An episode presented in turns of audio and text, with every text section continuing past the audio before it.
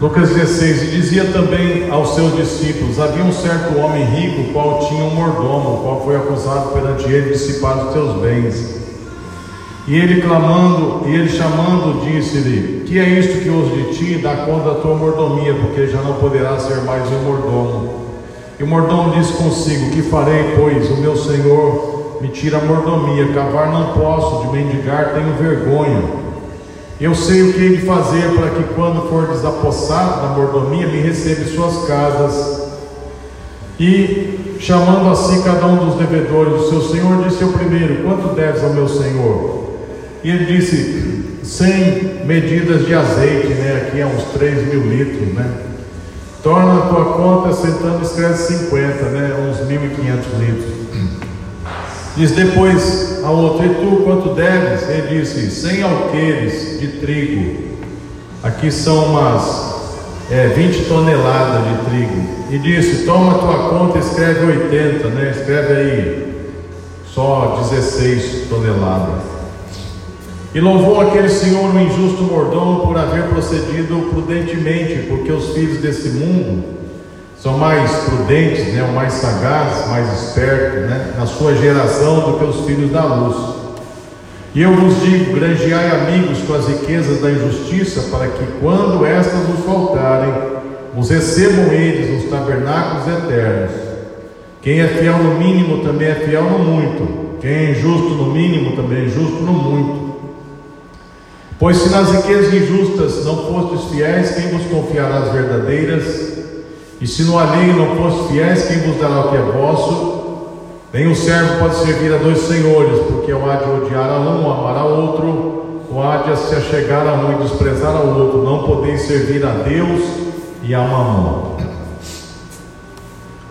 Nas viagens que eu já fiz na minha vida, eu já fui em lugares muito bonitos, geograficamente falando, né?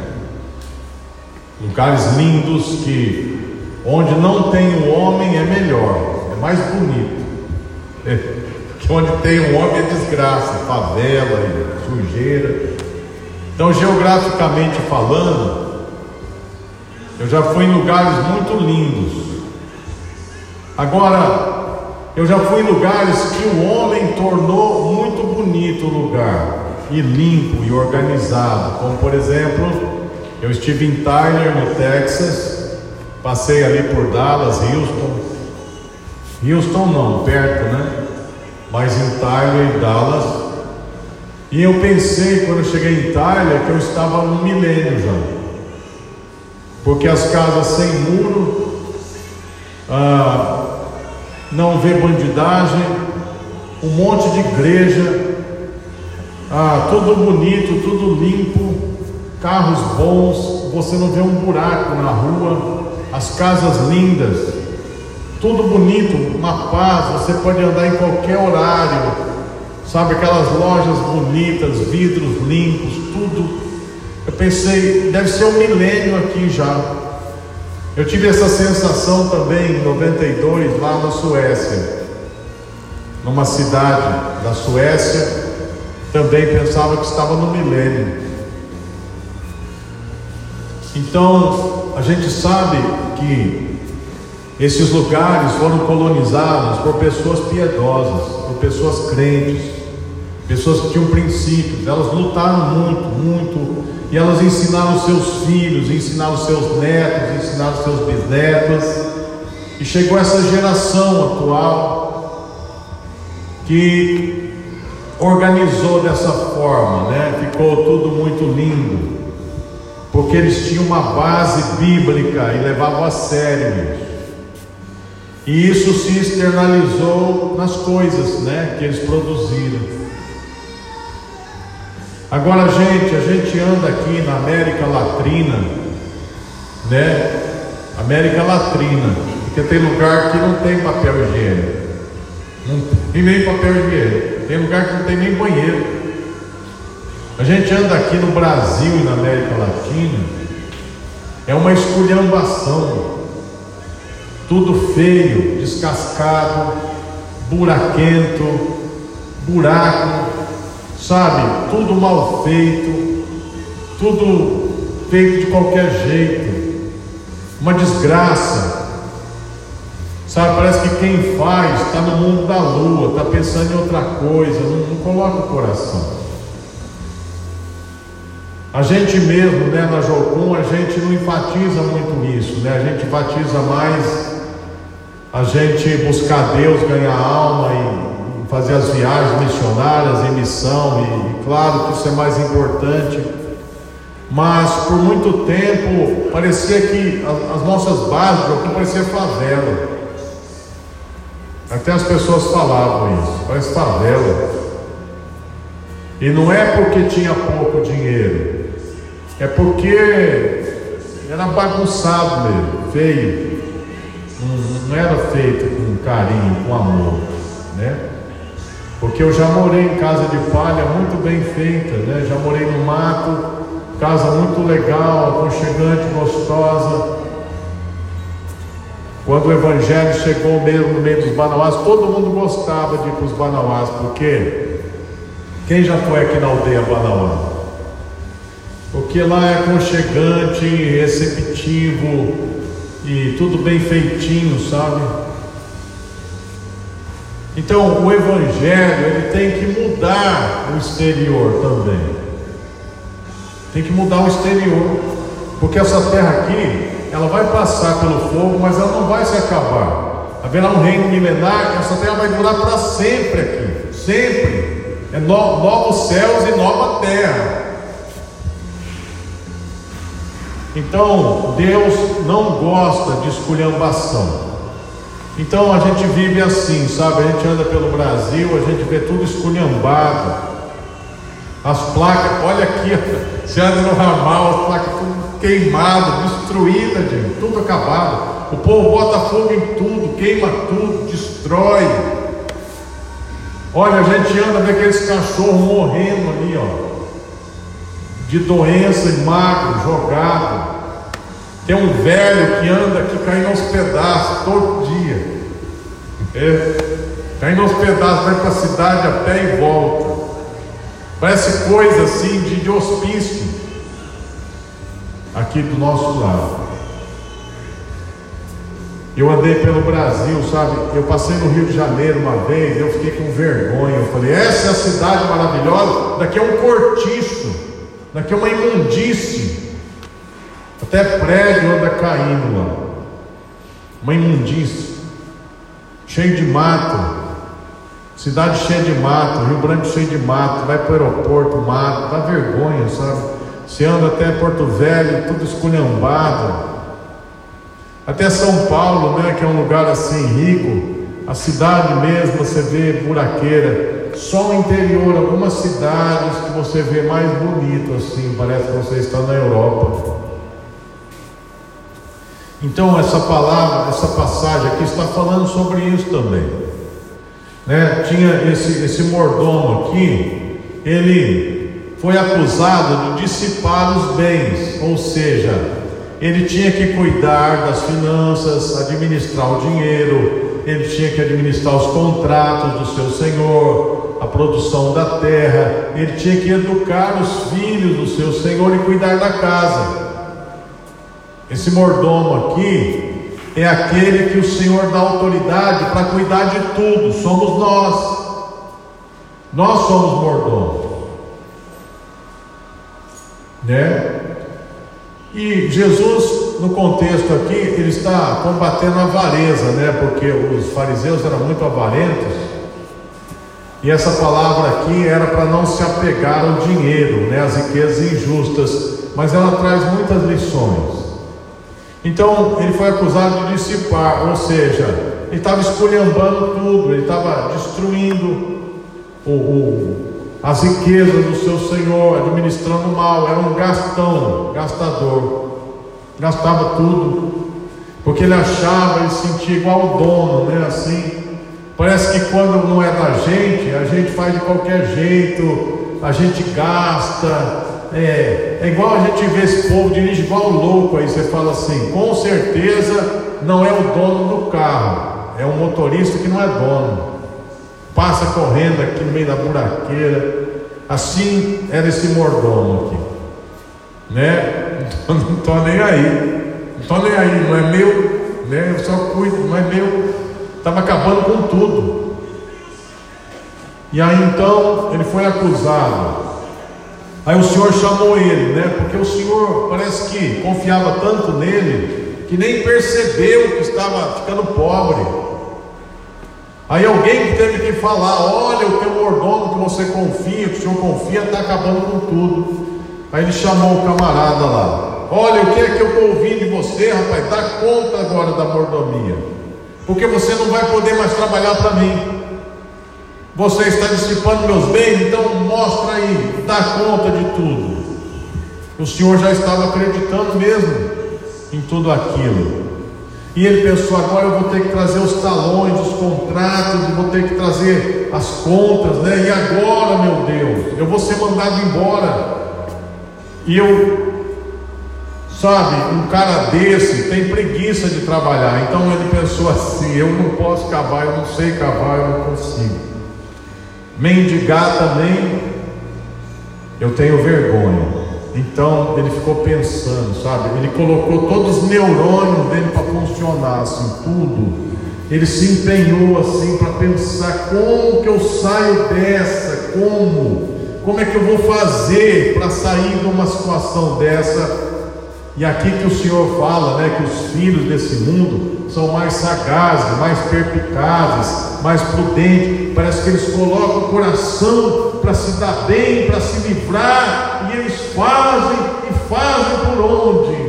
Mas parece que a gente não é assim, tão empenhado com as coisas do Senhor. E aí então esse camarada ele tem uma ideia brilhante né, na cabeça dele, uma ideia brilhante. E ele pensa assim: eu já sei, eu vou pegar as coisas do meu Senhor, fazer negócio para que alguém se dê bem, para que muitos se deem bem, e essas pessoas vão se dar bem e vão dizer assim: foi ele que me ajudou a me dar bem, e assim eles vão me receber na casa deles, porque eu vou fazer o bem para eles com o dinheiro do meu Senhor, né? a gente já viu isso no Brasil, né? Quem fazia isso, né?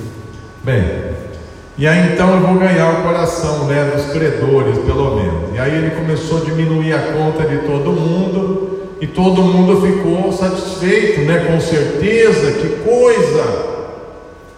E aí o Senhor ficou sabendo o que ele fez. E o Senhor então louvou, né?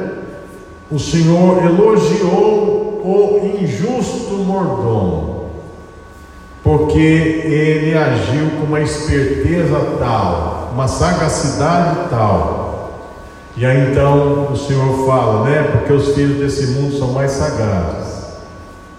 Então, Jesus aqui não está dizendo em nenhum momento que o que foi feito aqui era correto, está tudo errado.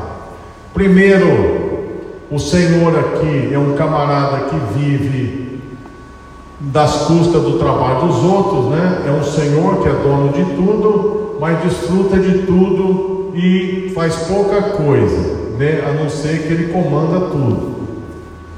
Tem um aqui que, que era para trabalhar direito, trabalhou errado, vivia no bem bom e dissipou tudo. Esse é um safado. Esse mordomo é um safado mesmo. Jesus em nenhum momento diz que ele não é safado, ele é. E os camaradas também que aceitam os contratos são safados também, porque o justo era pagar o que estava no contrato. Mas aí o mordomo vai e fala: vamos fazer um outro contrato, que você vai pagar menos, e eles aceitam, porque eles iam levar vantagem, está todo mundo errado aqui. Mas o que Jesus enfatiza é que o camarada, para se livrar, para se dar bem naquela situação, ele usou tudo que ele tinha. Ele colocou todo o coração dele para resolver um problema aparentemente insolúvel. E aí Jesus agora vai falar com a gente agora. Versículo 9: Eu vos digo, granjeai amigos, ou fazei amigos com as riquezas da injustiça, para que quando essas nos faltarem, nos recebam eles nos tabernáculos eternos. O que, que é isso, né? Quando você lê uma coisa dessa, né? Você fica pensando assim: que negócio é esse de tabernáculos eternos e eu vou fazer amigos com as riquezas injustas? O que são as riquezas da injustiça? Tudo que é feito nesse mundo que vira dinheiro é injusto. Todo dinheiro é injusto. Se você abrir a sua carteira aí, pegar uma nota de 2, de 5, de 10, de 20, né? Acho que de 50 ninguém tem aí, nem de 100. Você vai ver que isso é um dinheiro injusto. Você fala, ah, mas eu trabalhei duro para ganhar. Sim, mas talvez ele passou na mão de traficante, bandido, banqueiro corrupto, sistema corrupto. Esse dinheiro já rodou. Esse dinheiro ele, já entrou em gasofilácio, mas ele já foi para bordel, ele, ele já foi para tráfico de droga, para todo lado. Todo o dinheiro desse mundo, todo o sistema desse mundo é reprovado por Deus, já está reprovado. O Senhor um dia vai dar fim nisso. Isso não servirá no reino eterno que Ele vai estabelecer aqui no reino mineral. Não servirá de base. Então, se todo o dinheiro que a gente pega, de certa forma, ele é injusto, ele diz: peguem isso que existe no mundo, tudo que tem, as coisas, não é só dinheiro, riquezas, e façam amigos com ela. Então, um dia tinha um americano, ele tinha um sonho, ele era um obreiro de Jocum. Ele tinha o sonho de fazer uma casa muito bonita na mata. Ele comprou uma terra lá perto de Manaus, em Maués. E ele construiu lá uma casa. Ele ia construir uma casa muito linda lá. E quando ele foi nos Manauás, ele viu minha casa. Minha casa era legal, mas não era linda assim, né? Era uma casa bem feita de palha, madeira, tudo feito à mão, né? Eu, a Fátima e a Paulinha fizemos, né? Os índios ajudaram ficou legal. Mas aqui eles sonharam em fazer com o material da mata ia ser dez vezes melhor que a nossa. Ele falou assim: Você acha que vai ter problema com os outros missionários, com os ribeirinhos, quando eles verem essa casa que eu vou fazer? Porque eu sou um missionário e vai ser uma casa muito, muito legal, muito chique. Eu disse para ele: Depende. Se só você morar lá, só você desfrutar dela com a sua família, vai ter muito problema. Você vê minha casa aqui, ó, minha casa aqui é hospital, minha casa é hotel, a minha casa é, é, é igreja, né? é hospedagem, é tudo minha casa. Você viu? Ele falou assim. Então, se a tua casa abençoar as pessoas, as pessoas tiverem acesso, puderem dormir, desfrutar, visitar, tomar café lá, almoçar lá, pode fazer a melhor mansão do mundo, não tem problema nenhum, porque todo mundo vai desfrutar. Aí aquela palavra caiu no coração dele e ele falou: Vou fazer isso, e ele fez. Quem foi lá viu, é muito bonita a casa, mas era acessível acessível. Você conhece, Márcia? Lá em Maués, a casa do Mark, né? Toda coisa monstruosa né, que ele fez. Sim. O, o conhece, né? Então, o problema não é o tanto que Deus pode te dar. Deus pode dar muito para nós. Né? Eu fiquei em crise quando eu ganhei aquela caminhonete, né? No primeiro momento, porque era 2014, né? era uma caminhonete de 100 mil reais. Se bem que eu ganhei só 50, né? Os outros 50 eu tive que ó, muito para pagar. Vender os outros carros velhos, meu Deus. E eu ficava assim. Aí Deus falou assim: por que, que você fica constrangido? Não, Deus, porque o pessoal já disse que pastor é ladrão. Já pensou me ver com a câmera dessa? Aí vai falar, agora que eu sei que todos são ladrão, porque o último pastor que eu confiava é o pastor Daniel. Agora eu já sei que todos são ladrão, porque ele é também. Aí Deus falou assim: Mas para que, que vai servir esse carro? Esse carro vai servir para viajar para todo lado, levar gente. Né? Poucas vezes eu vou usar só para mim. Deus falou: Então por isso que eu dei. Ninguém vai se escandalizar. A nossa casa é grande por causa disso, né? Porque hospeda a gente. Então, não há problema nenhum em Deus te dar as coisas. Agora, se o teu coração se apegar a essas coisas e você administrar como o mundo administra, então isso é mamon. Isso é adorar a riqueza injusta. Isso é você não pode servir a Deus e a mamon. Né? Tem tem momento que Deus pede coisas que ele nos dá. A gente morava bem em São Paulo, Deus pediu para a gente morar num galinheiro, depois morar em casa de palha. Amém. A gente aprendeu a viver e ser feliz, tendo pouco. Mas também chega um tempo que Deus começa a dar abundância, e você não pode é, ficar apegado, porque de repente Deus pode falar para você deixar de novo aquilo, ou dar. Agora, esse é o princípio do versículo 9.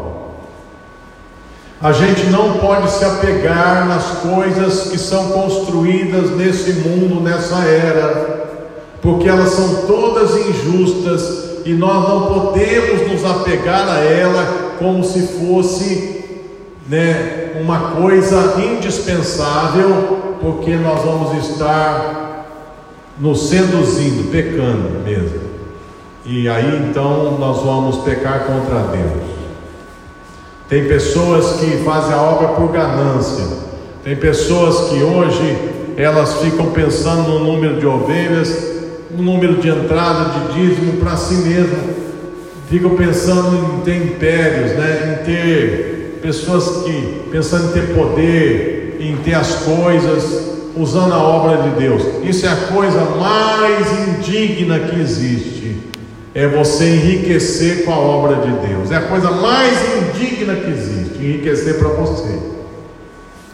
Mas o Billy Graham era um homem que ele mobilizou milhões de dólares na história né, do ministério dele, um ministério riquíssimo que abençoou muita gente no mundo inteiro. E esse homem viajou pelo mundo, enchia estádios, e ele foi muito famoso e levantou muitos recursos e viajou para muitos lugares, mas esse homem nunca deu escândalo, nunca se apegou, não tinha fortuna pessoal. Esse homem era sempre simples, nunca houve um escândalo, uma denúncia. Esse homem nunca, nunca respondeu um processo na justiça, porque ele sabia administrar o que Deus dava, porque ele sabia que era para abençoar as pessoas. E ele sabia que a parte dele era suficiente para ele. Então, esse é um princípio que nós devemos aprender: que Deus quer confiar coisas para nós administrarmos, e essas coisas têm que gerar muitas vidas para o reino, amigos, gente que vai chegar para o Evangelho porque a gente usou as coisas para mostrar que elas têm valor, que elas têm mais valor que as coisas. Às vezes você vai numa casa pobre que as pessoas têm uma refeição por dia, você leva alguma coisa lá, toma um café com a pessoa ou um almoço, a pessoa nunca esquece, fala: Deus esteve aqui, Deus veio me visitar. É, às vezes a gente usa o nosso veículo para ajudar as pessoas a se locomover. E assim vai, a gente oferta uns para os outros, a gente ajuda um necessitado, a gente não vai esperar o governo fazer isso, que não vai fazer nunca. É a igreja que tem que fazer, a igreja que tira a miséria das pessoas. Porque o problema das pessoas então as ideologias, né, e os governos dizem assim: ah, as pessoas estão na miséria por causa das condições sociais e econômicas e o contexto que elas vivem, mas se a gente chegar lá e a gente é, levar bastante recurso, eles vão sair da miséria. É mentira. Porque pega a pessoa, tira de uma favela e põe lá numa casa planejada, ela vende aquela casa e volta para a favela, porque a miséria está dentro dela. Os únicos que podem tirar a miséria dentro das pessoas são os filhos de Deus que levam o evangelho poderoso. Esse evangelho, ele arranca a miséria da pessoa. E ela começa a ter visões do reino, uma cosmovisão bíblica e ela começa a sair da miséria, porque a miséria já saiu dela. Então Deus ele quer confiar. Só que às vezes a gente vê Deus prosperando alguns crentes e eles começam a esbanjar igual um mordomo infiel, gasta à toa, compra um monte de coisa, sabe? Fica gastando com bobagem, com besteira, tem um monte de roupa, um monte de calçado, um monte de tudo. Então Deus fala: não vou dar mais não. Porque está idolatrando, já está pensando o quê? Né? E aí então, o versículo 10: Quem é fiel no mínimo, também é fiel no muito. Então, o que, é o mínimo para a gente ser fiel? Alguém diz: ah, o mínimo é, é quando a gente tem pouco, né? É, a gente tem pouco. O mínimo, gente, é tudo aquilo que está nesse mundo material. Tudo é o mínimo. Ele está falando assim: se você for fiel com tudo aquilo que eu te dei, então você vai ser fiel naquilo que eu te darei no reino futuro, na glória futura, quando o Senhor vai nos confiar as coisas que nunca acabam, as coisas eternas. Deus está falando assim: você precisa cuidar das coisas que eu te dou. Sabe, quando eu ganhei esse celular aqui, ó, e daqui é um X10, né? Quase ninguém tem, né? Porque é caro isso daqui. Ainda hoje ele deve custar uns 4 mil, não é isso? Daqui uns dias vai diminuir, né?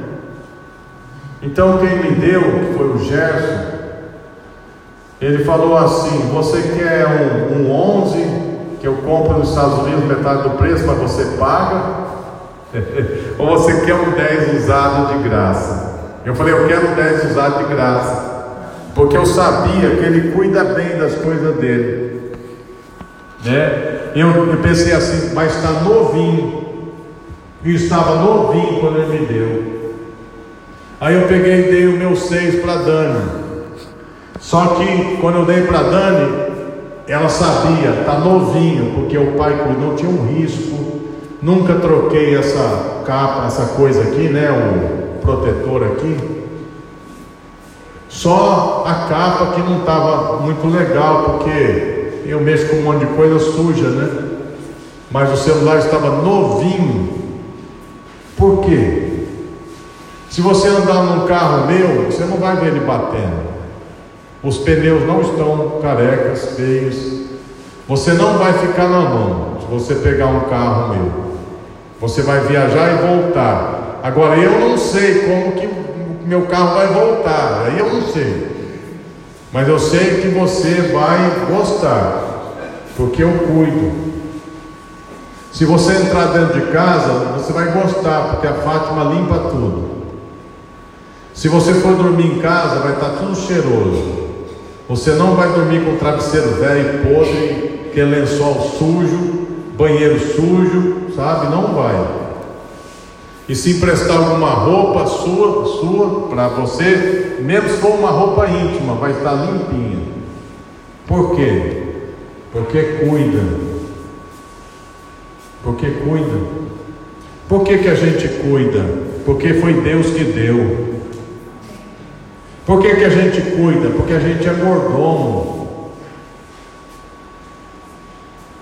Por que, que a gente cuida? Porque não é nosso, foi dado, né? Mas é uma coisa passageira. A gente vem nu e vai, e vai voltar nu, gente. A gente vem sem nada e vai voltar sem nada. Tudo é emprestado. Tudo é de Deus, é para cuidar. Então a Bíblia diz que isso daí é uma coisa alheia, não é minha, na verdade, é para mim cuidar. Parece que o que é nosso a gente cuida bem, mas o que é dos outros a gente não cuida bem, e o que é de todo mundo ninguém cuida. Então às vezes eu, eu me chateio, porque a Jocum é muita esculhambação com as coisas. Sabe, ferramenta, some tudo, é, quebra tudo, carro da Jocum, tudo sempre quebrado, as coisas quebradas, né? Às vezes coisas feias. E alguém diz assim: tem pouco dinheiro. É mentira, não é isso não. É desleixo mesmo.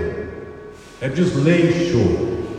A pessoa, ela, ela suja trabalhando e ela não tem coragem de limpar para devolver. Ela devolve sujo.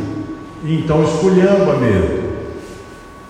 Você pega uma coisa emprestada e você devolve ela numa situação pior. Então o Senhor está dizendo assim: se você for fiel no alheio, Deus vai dar o que é de você, para você. A gente tem que ser fiel primeiro naquilo que não é nosso. Sabe, então a nossa cultura brasileira é assim, sabe? Tem uma esculhambação, tudo é.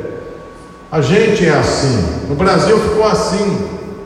Tudo é assim. Agora vai começar a mudar quando isso daí? Vai começar a mudar nós mesmos, gente. Sabe, tem iniciativa para pegar uma coisa feia e fazê-la ficar bonita, né? Você vê uma planta morrendo, você molha, você vê uma coisa feia, você arruma, você vê uma coisa quebrada, você conserta ou compra uma outra nova, melhor. Então Deus está falando muito isso comigo no meu coração. Para que, que eu vou dar as coisas para vocês? Para vocês esculhambarem tudo, quebrar, destruir? Porque a obra de Deus é sustentada não é por rico, não, gente. A obra de Deus é sustentada pelas pessoas mais simples. E essas pessoas são fiéis e dízimo oferta, e juntando um monte de gente assim que dá pouco, vem um muito. Tem pessoas que ofertam 80 reais por mês para Jocum, fielmente. Olha, esse é meu dízimo, ou a minha oferta, né? Eu falo assim, meu Deus, dá até medo, né? De pegar 80 reais dele, dá até temor. Porque se alguém dá 20 mil, aí a gente pensa assim, não dá muito temor, porque o cara é rico, né? 20 mil é nada, né? Aí você pega 80 reais de alguém que ganha menos que o salário mínimo, você fica com temor, porque aquilo ali faz falta. Né? Então, Deus quer nos abençoar Deus, porque nós somos os mordomos. Ele falou assim: cuida da casa, cuida da educação dos filhos, dos meus filhos, né, que são os discípulos, cuida da casa, né, que é o planeta Terra, sabe, que é tudo que Deus dá de material para nós, cuida dos contratos, sabe, ou seja, a gente tem que fazer tudo honestamente, fazer render o que vem na nossa mão, e cuida bem do relacionamento com as pessoas, que é, nesse contato de negócio, que as pessoas sejam felizes também, que não passe ninguém para trás. Porque na cultura brasileira, ah, numa roda assim, poxa, eu, eu consegui vender aquele carro velho, eu, eu botei banana lá no, no, no no, no, óleo da engrenagem lá e, e, o cara pensou que estava bom e me pagou e e o motor não sei o que, e depois funde na mão do outro cara. Ele acha, ele conta vantagem, né? Eu consegui vender aquela lata velha por tanto, consegui não sei o que. Gente, eu não consigo. Eu, eu não faço negócio na Jocum porque os caras já olham para mim, já põem preço alto. Eu não consigo enganar ninguém. Eu não consigo fazer um negócio que me dê vantagem, sabe? Eu já tentei já, eu não consigo. Eu me sinto ridículo assim, né?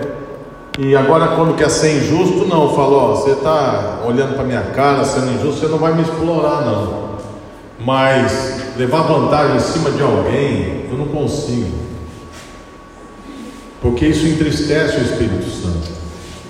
Entristece o Espírito Santo. Se o Espírito Santo ficar triste, acabou, acabou tudo, acabou. Nós somos altamente dependentes do Espírito Santo, né? Se a gente fosse do mundo, né, nem precisava do Espírito Santo. Como um dia eu fui numa igreja e falei assim, como que os irmãos aguentam viver aqui sem o Espírito Santo, pastor? Ele falou: eles nunca receberam, eles não sentem falta. Uma igreja fria pra caramba, né?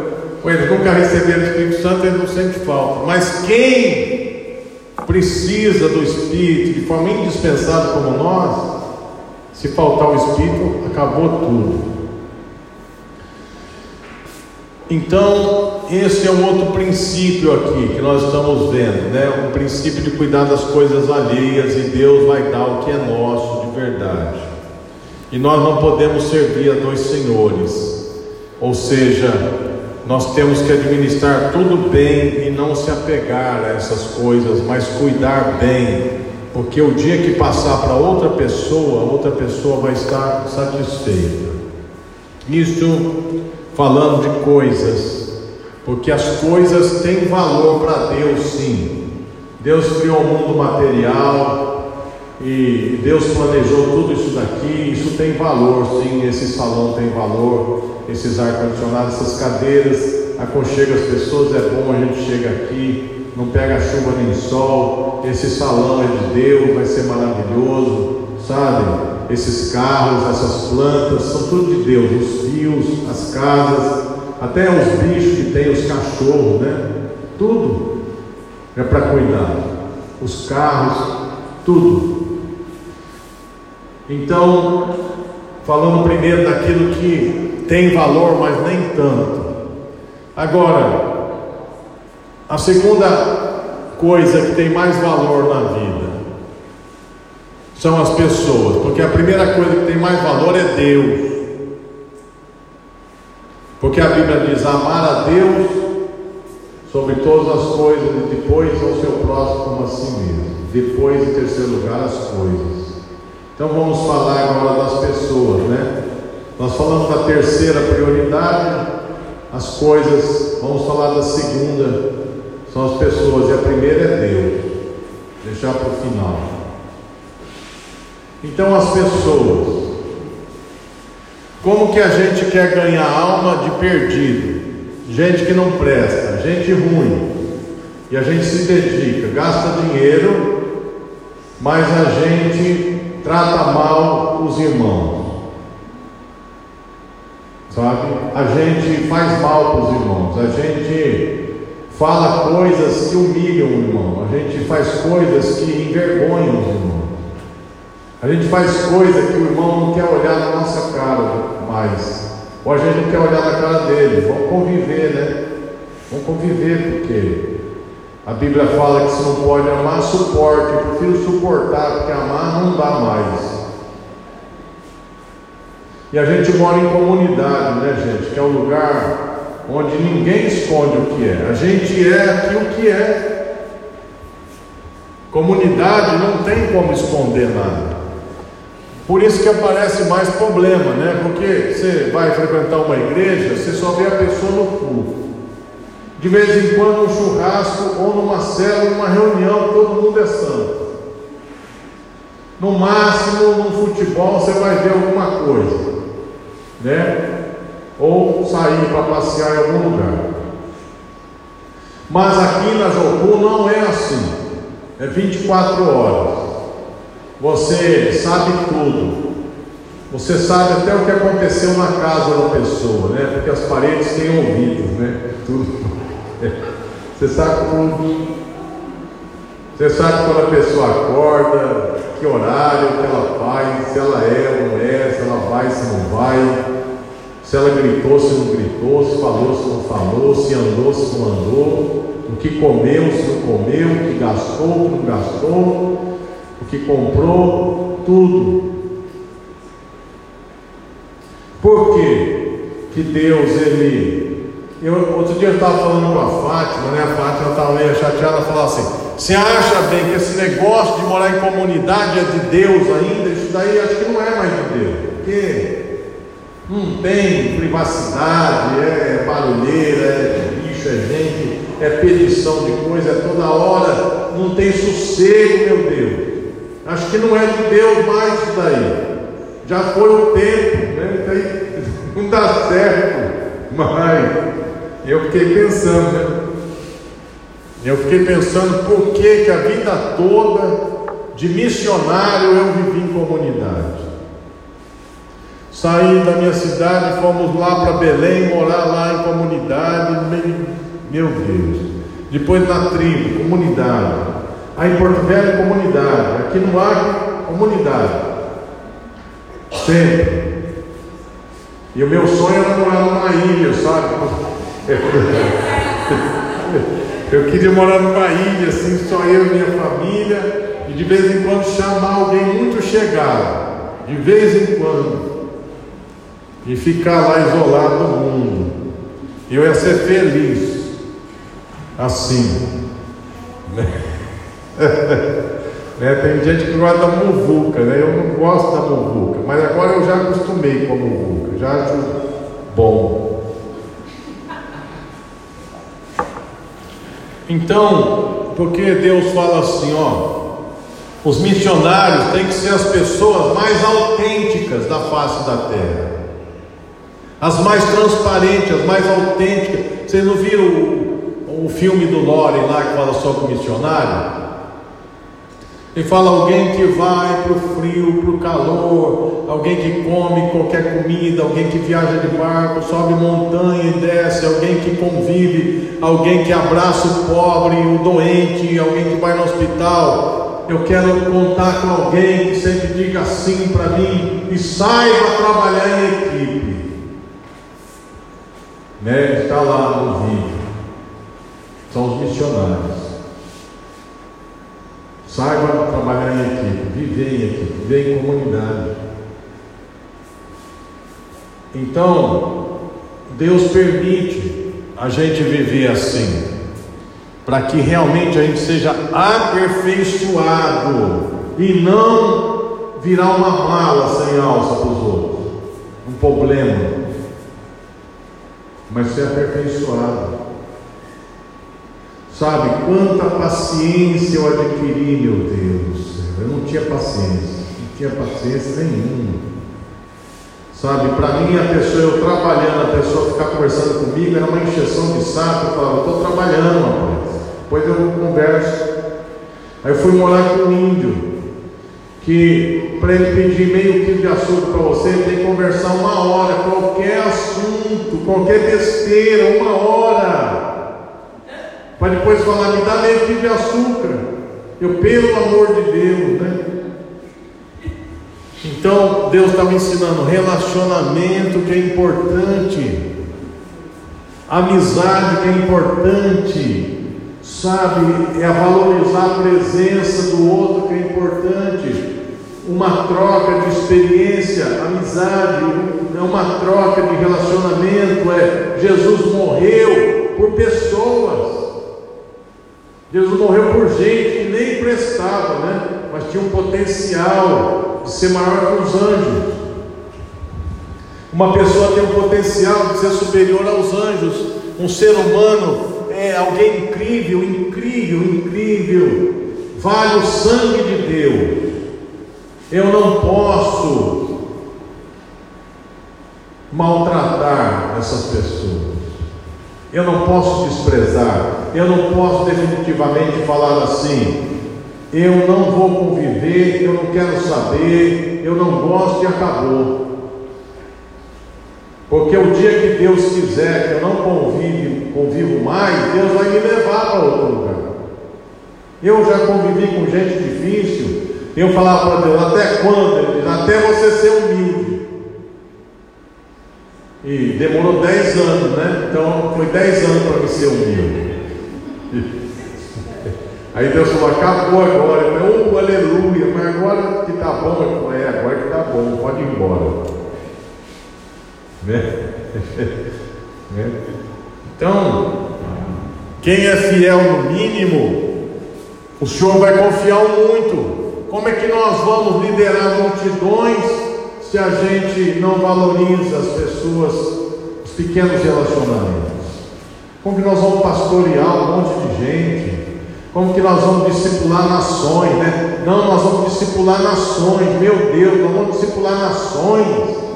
Se a gente não consegue viver numa comunidadezinha pequena, ali, sabe, vencer pequenas coisinhas, picuinhas, negocinho, né? Como é que Deus vai confiar nações para nós? Vai confiar nada. A gente vai ficar lá apanhando até aprender. Pode durar 30 anos, 40. Deus não tem pressa. Deus mora na eternidade, gente. Deus fala, vai, fica aí, com as suas picuinhas. Quando você resolver isso, aí eu vou te levar para outro nível.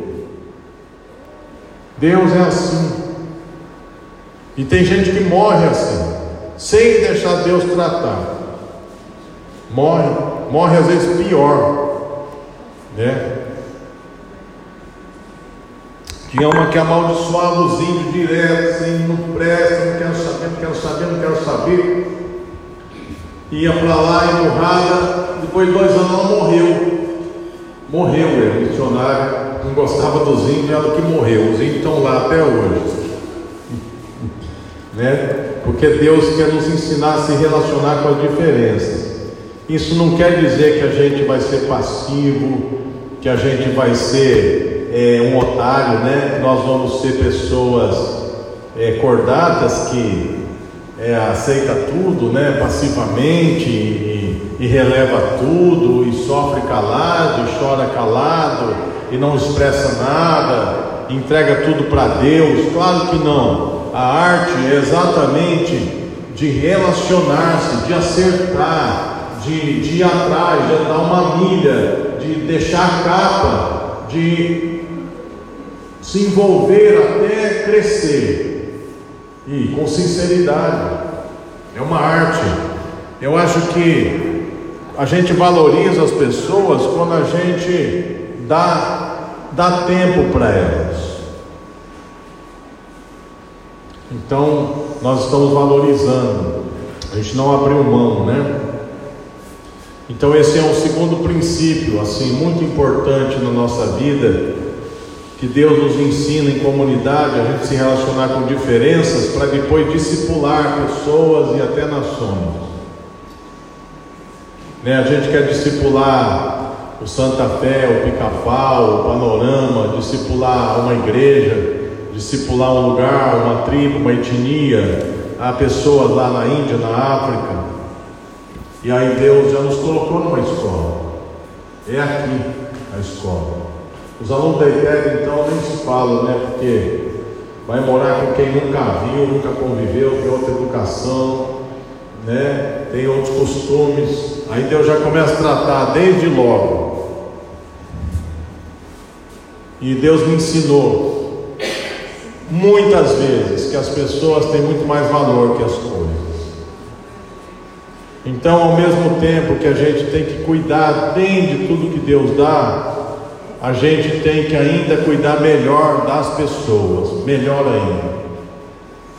Então, se eu cuido bem desse celular, dessa Bíblia, do meu carro, eu tenho que cuidar melhor ainda das pessoas que eu me relaciono, né? Minha esposa, minhas filhas, vocês. Tem que cuidar do mesmo jeito, tem que ter o coração. Falar, olha, aquela pessoa está precisando de mim, da minha ajuda, de uma palavra, de alguma coisa, de uma oferta, está precisando de um tempo. Então, cuidar de gente. Muito bem. E a primeira prioridade é Deus. Deus tem mais valor do que tudo para nós. do que a nossa própria vida. Tudo. E essas outras duas, dois itens não nós não conseguiremos ser efetivos se a gente não for com o primeiro, número um. E aí é a palavra final do versículo 13. Nenhum servo pode servir dois senhores, porque ou, de odiar, ou há de odiar um e amar o outro, ou há de se achegar a um e desprezar o outro. Não podeis servir a Deus e as riquezas injustas. E aqui eu acrescento, né? Não podemos servir a Deus, idolatrar gente, idolatrar pessoas. Não podemos amar mais as pessoas do que a Deus e nem as coisas mais do que a Deus. E aqui é que entra, né? É uma coisa que tem me preocupado muito. As pessoas não param mais para ficar com Deus, para ouvir a Deus. As pessoas elas querem que alguém traga uma palavra para elas, querem que alguém traga uma mensagem para elas, elas querem que as pessoas sejam usadas para trazer para elas algo de Deus, porque elas mesmas não param para ouvir, para se relacionar com Deus. Há, há uma apatia, uma indiferença muito grande hoje. Durante a adoração, né, nós estamos adorando e clamando por isso, para Deus quebrar isso. Essa indiferença que existe, gente, essa apatia que existe, é porque o nosso investimento, o nosso sentido, a nossa atenção está dividida com tantas coisas menos Deus. Nós somos uma geração que está aprendendo a lidar com esse trem aqui, ó. Mas nós não conseguimos ainda dominar esse bicho aqui. A gente lê a Bíblia, para e fica nisso daqui. A gente está orando, para e vai nisso daqui. A gente está adorando com isso daqui ligado, olhando. Sabe? A gente está, sei lá o que. A gente está numa mesa e para a conversa, porque a gente está no celular. Então, com Deus, parece que eu acho que é isso que está acontecendo. Ninguém fica mais lá duas horas com Deus, com o celular desligado e só Deus ali, nada mais. Aí diz assim, ah, nós não demos mais grandes milagres, grandes manifestações, as pessoas, né, Deus operando assim. Mas é lógico que não. A Bíblia diz que Deus tem ciúme. A Bíblia diz que Deus tem ciúme de nós que o Espírito Santo tem ciúme, porque se a gente amar o mundo, o Espírito Santo tem ciúme de nós, Deus, né? Zelo. É igual um pai, né? Que ele faz tudo pelos filhos, o filho não, o filho nem fala oi. Você já viu hoje o relacionamento dos pais e filhos? Nem bom dia. Sabe, nada porque é o celular, é não sei o que, é, é a rede, os amigos, é não sei o que lá. Então parece que a gente está com Deus assim também. Deus faz tudo e a gente não fala nem assim, nem abre a boca para dizer bom dia, Senhor Jesus.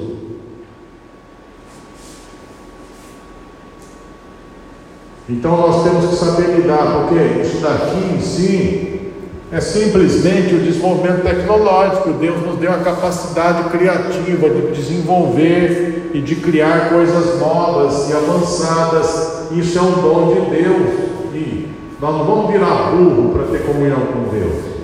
Nós não se tornar ignorantes e burros. Claro que não. Mas nós temos que voltar a colocar as coisas no seu devido lugar.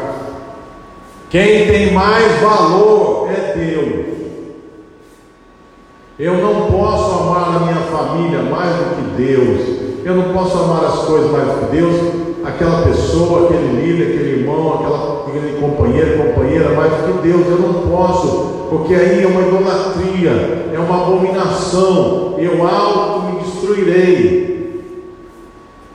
Eu vou secar, eu vou secar, eu vou ficar depressivo, eu vou ser uma pessoa cheia de crise, eu vou ser uma pessoa que precisa tomar remédio para viver, eu vou ser uma pessoa hipocondríaca, eu vou ser uma pessoa doente, eu vou ser uma pessoa muito limitada. Se eu não tiver uma comunhão profunda, onde Deus está em primeiro lugar, eu serei uma pessoa muito limitada, seca, vazia, pesada, uma pessoa que se esforça muito para cumprir suas obrigações, ou uma pessoa fingida, hipócrita, que coloca máscara, né? Porque é igual o mordomo infiel aqui, né? Vou arrachar um meio para não me dar mal. Então Deus tem falado isso nesse tempo de avivamento. Ele fala assim, reavivamento. Ele fala assim, ele fala assim, qual é a chave do avivamento? Ora, vem uma palavrinha bem clara, oração. Mas a oração é o que? Oração é um relacionamento íntimo com Deus. Oração é um diálogo, é uma intimidade. Oração não é falar, Jesus mesmo falou, não, não entre diante do Pai com vãs é, repetições, um monte de palavras que você nem entende. É um, é um, é um diálogo. Você tente marcar Quanto tempo você gasta no celular batendo papo com as pessoas por dia? Por dia. Quanto tempo você passa batendo papo com as pessoas? Você está vivendo o item 2, né? Você está se relacionando, fazendo amizade, você está estreitando relacionamento, às vezes falando mal dos outros, fazendo fofoca, sei lá também, né? Mas vamos dizer que o lado bom da coisa. Não, o celular é, é fantástico, a gente se relaciona com a pessoa do outro lado do mundo, né? A gente vê, fala, ótimo, isso daí está no, no, na segunda prioridade, né? Eu estou desenvolvendo a segunda prioridade usando o celular, excelente. Mas assim, tem uma coisa mais importante que gente, né? Que é Deus. Então eu vou medir quanto tempo eu gasto batendo papo com as pessoas seja celular, seja pessoalmente, e quanto tempo eu passo por dia me relacionando com Deus, dando atenção para Deus, dando atenção para Deus. É diferente, né? O marido convive o dia inteiro com a esposa, ela fala: Você não me dá atenção. Mas que? Porque você está o dia inteiro fazendo só as suas coisas, você não para para a gente ter uma conversa de qualidade, um tempo de qualidade. É a mesma coisa, ah, Deus está comigo todo tempo, mesma coisa. E a gente vai ficar chocado, gente. A gente vai ver que a gente passou cinco, seis horas, cinco, seis horas que a gente teve comunhão, se relacionou, falou, conversou com gente, e a gente não passou dez minutos com Deus. Como que nós vamos ter avivamento? Hein? As pessoas não são fonte de vida, a fonte de vida é Deus. Nós somos, nós recebemos da fonte, passamos para as pessoas, mas a fonte é Deus, nós somos canais dessa fonte, mas não está em nós a fonte, quer dizer, nós não somos a fonte, a fonte só jorra através de nós. A fonte é Deus. A fonte de vida. E o Aniceto sempre falava: passa bastante tempo com Deus, e o tempo que você passar com as pessoas vai ser altamente frutífero.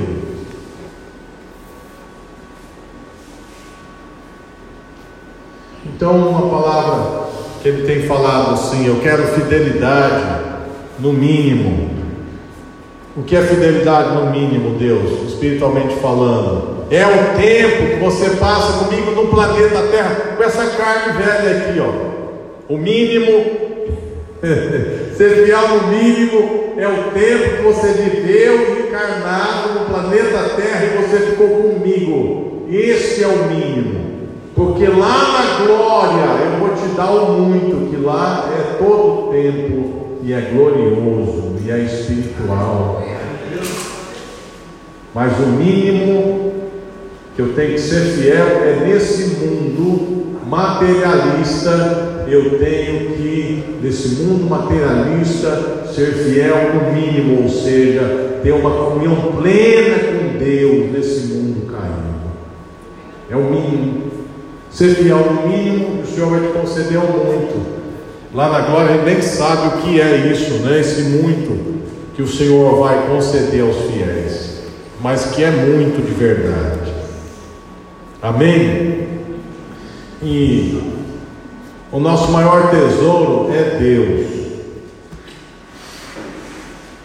E a partir daí nós vamos se relacionar bem com as pessoas, com mais paciência. Quando a gente corrigir, a gente vai saber corrigir, a gente vai saber falar, a gente não vai se omitir, na hora de falar não vai ficar calado, na hora de ficar calado não vai falar, porque a gente está assim com Deus. Ó. Você está assim com Deus, funciona, tudo funciona. Você está assim com Deus, funciona. Né? Aí você precisa de coisas, né? você está assim com Deus, funciona, aparece, as coisas vêm atrás de você, as coisas correm atrás de você. Você vai ter para abençoar muita gente. Amém, meus irmãos?